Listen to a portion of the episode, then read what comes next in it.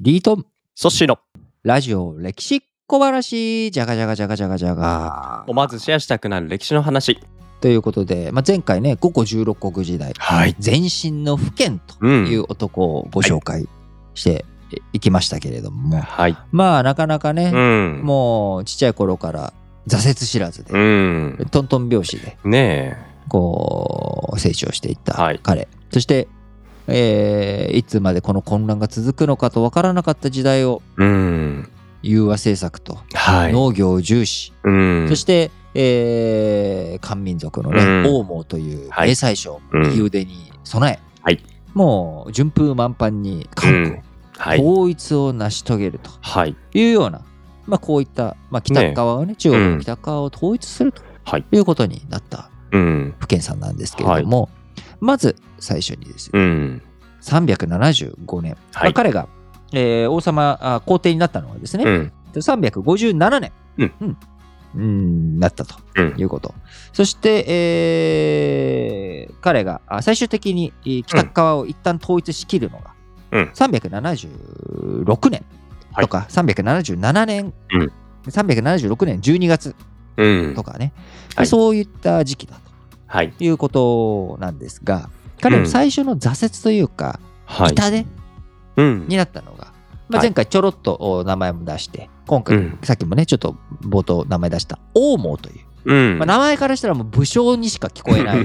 名前なんですけれども、 はい。あのー文官として右腕として国内政治含めてね、すごい一生懸命やってくれていた王毛さんがはい。 375年に急死しちゃってはいしまっていたんですね。なるほど。まあ、だから彼もうん357年に、えー皇帝に即位してから、うん。あのー18年間うん。まあ、いつ大毛さんっていうものを実際に完全な右腕として登用したのかっていうタイミングっていうのは僕ちょっと知らないんですけれども、ととはいえこの人が、まあ、あの北を統一するちょっと前にはい。亡くなってしまっていたいやー、だって相当頼りにしていた右腕相ですよ当ね。頼りにしていた右腕だったわけです。はでい。彼があー急死してしまったんだけれども、えー彼は生前生きてる時からはい。北このまんまね北部の統一っていうのは成し遂げられるだろうと、うんしかし、しかし南側あー南側をその勢いのまんまで行くのは反対ですと、う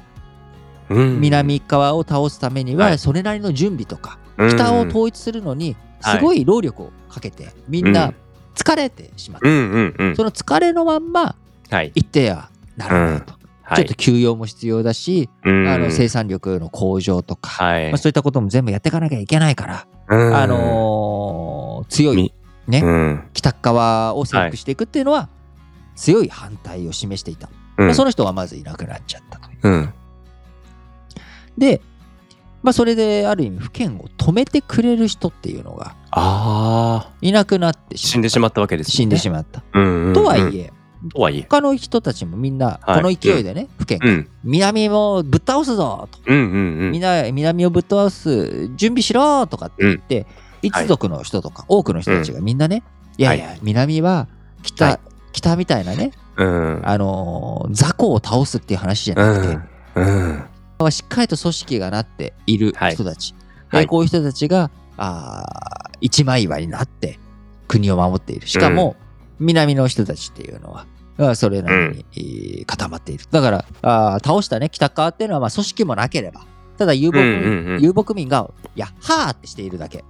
ね、こういはういその世紀末の状態を、うんまあ、ちゃんと組織を持っている我々が勝った、はいはい今度ははい組織対組織になっちゃうわけですよと。そっか今回は組織対まあうんあまり組織組織してなかった人たちとの右戦往いだのか衆らっていうよね。うんそういう右往の衆か右往の衆、うんうんうんまあ、カラスはがいカーカー集まってるうだけで、んあのー連携が取れていないと。うんうんで、じゃあ今、我々、北っていうのは、うん強大化していると。はいでもそれは、一個一個の国が、じゃあまだ有機的に組織立ってるかって言ったら、うんうんうん右往の衆、大きい、一人一つのカラスはめちゃくちゃでかいカラスになってるかもしれないけど、所詮右往の衆であると。うんで向こう側南側っていうのは1個のカラスかもしれないけれどもそのカラスがちゃんとお組織立っている、うんそうなってくると我々はなかなか勝つのも難しいぞとうんうんうんいうふうにね、あのー言ってみんはないこう北を統一するのに、あ将兵が疲れていると南を撃つべきではないっていう人たちはうんみんな中心なんですよと、はい。中心っていいうのは、あれ忠義のある人たちう。うんうんうん。と涙を流して、まあ、還元もうねやめた方がいいとか、うんあるいは、彼のおお気に入りのうん。女性、まはあ、い高級、昔のことなんでね昔の皇帝っていうのはたくさん、あのーうん奥さんがいたと、まあじうょんその女性がういたと、ん。高級というところにね、はい。その中のお気に入りの夫人ですらうん。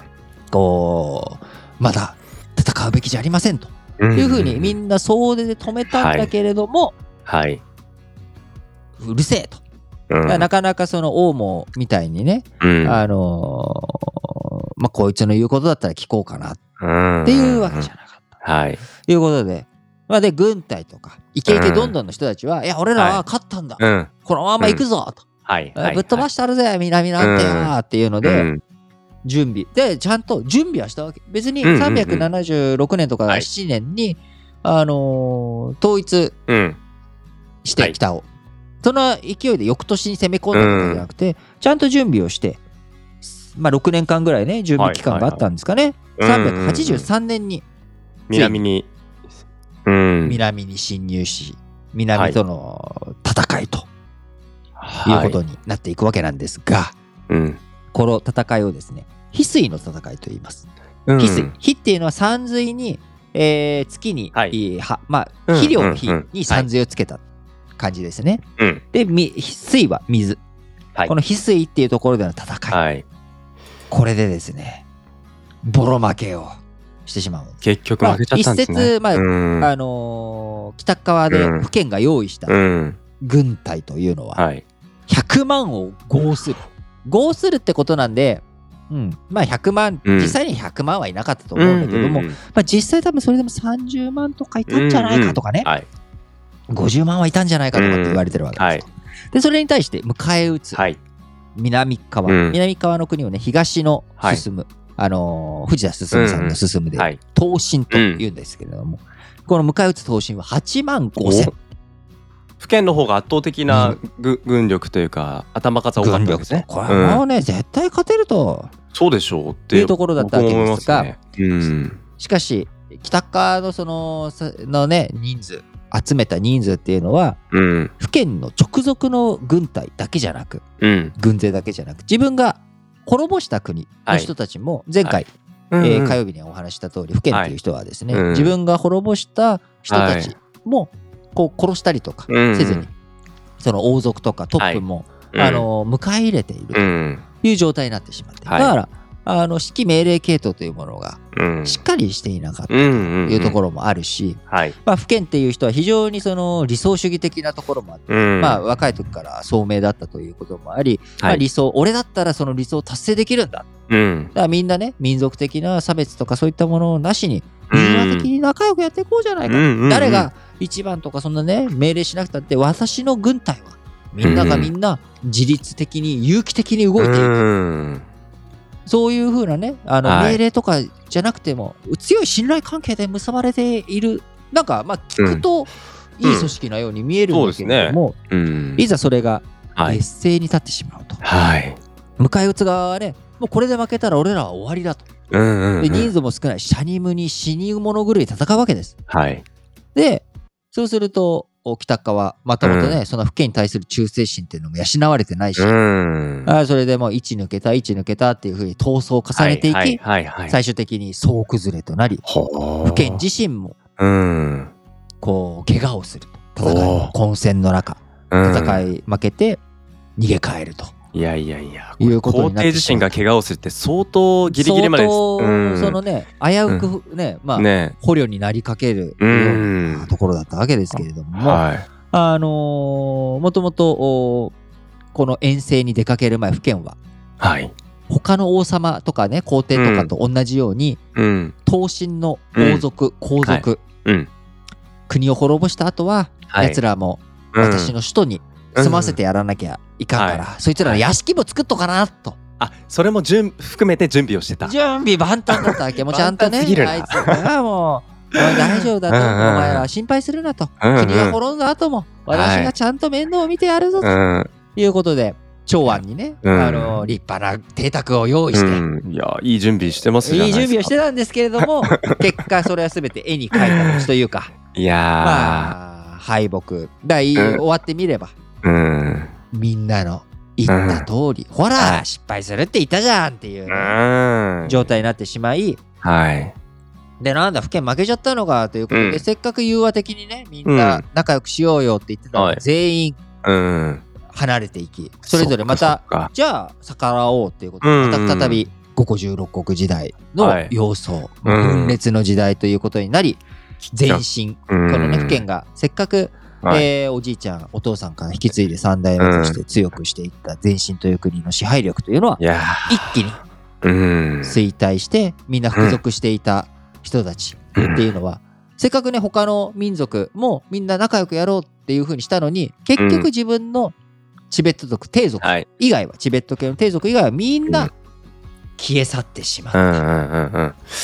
そして、はい最終的にこの不健という男もですね、うん別の一族、はい別の部族の、うん別の部族の男に捕まり、うんそはいいつに幽閉され、はい最終的にはくびり殺されたとも、うんいやいや自分で最後自害したんだとうんいうような最後を迎えてしまったといなうるこほとで、どえー383年に、うんえー翡翠の戦い敗れうん383年のねしかもその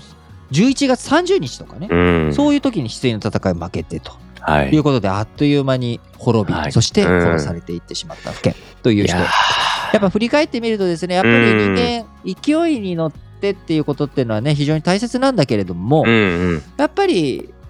こう人の言うことは、うん周りのね言うことっていうのはちゃんと聞かなきゃいけないと、うんうんあのー本当にね多分自分はこれだけ成功したんだから全部成功するんだというような、まあ、こういった誤った観測見誤ってしまったところ、そしてでなんかまあ理想主義的なところ、まあ、中国っていうのは統一されるべきでありうん自分はそれができる自分だったら、みんなね北の遊牧民も漢民族もみんうなん仲良くできるという、まあ、そういった、あのー強い信念うん持っていたと。うんいうところ疑いをももうひ疑い全然持ってなかった、むそれがゆえに他の話というのがね、うん、目に、えー耳に、えー入ってこなくなってしまったっていうところが、まあ、やっぱり、なんて言うんだろうね。そうですうね。ーん難しいよね。うんだからやっぱりその今でもこう楽天モバイルなんかもうん非常にもしかしたらうん、楽天グループにとってのこれは、はい楽天経済圏楽天として非常に大きくして北のうん統一っていうのは成し遂げたんだけれども、うん、南に攻め込むっていうことはああ、どうだったのかとこれはね、うん成功しちゃえばみんな、あうんうんなんだ、もうか勝てば官軍はいはこのことよということなんですが、はい、やっぱり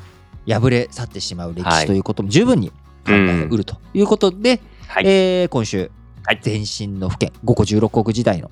うん前身の府県という男についてご紹介させていただきました。はい、いやーまあ府県の最後本当に劇的なあの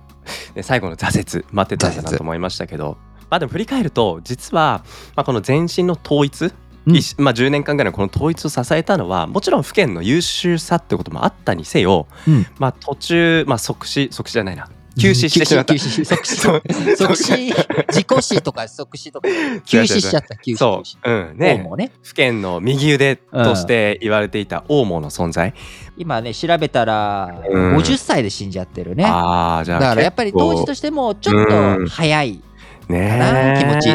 いやいやいやだからまあ彼の死がなかりせばとかっていうこともありますしあとはまあ彼が死んだ後に、うんまあ王毛がいない中でも王毛自身がちゃんと府県を、まあ、ある程度制御するためにどういうまた別の右腕をねうんうん、入れるかとかその辺までだから自分の人生って本当いつ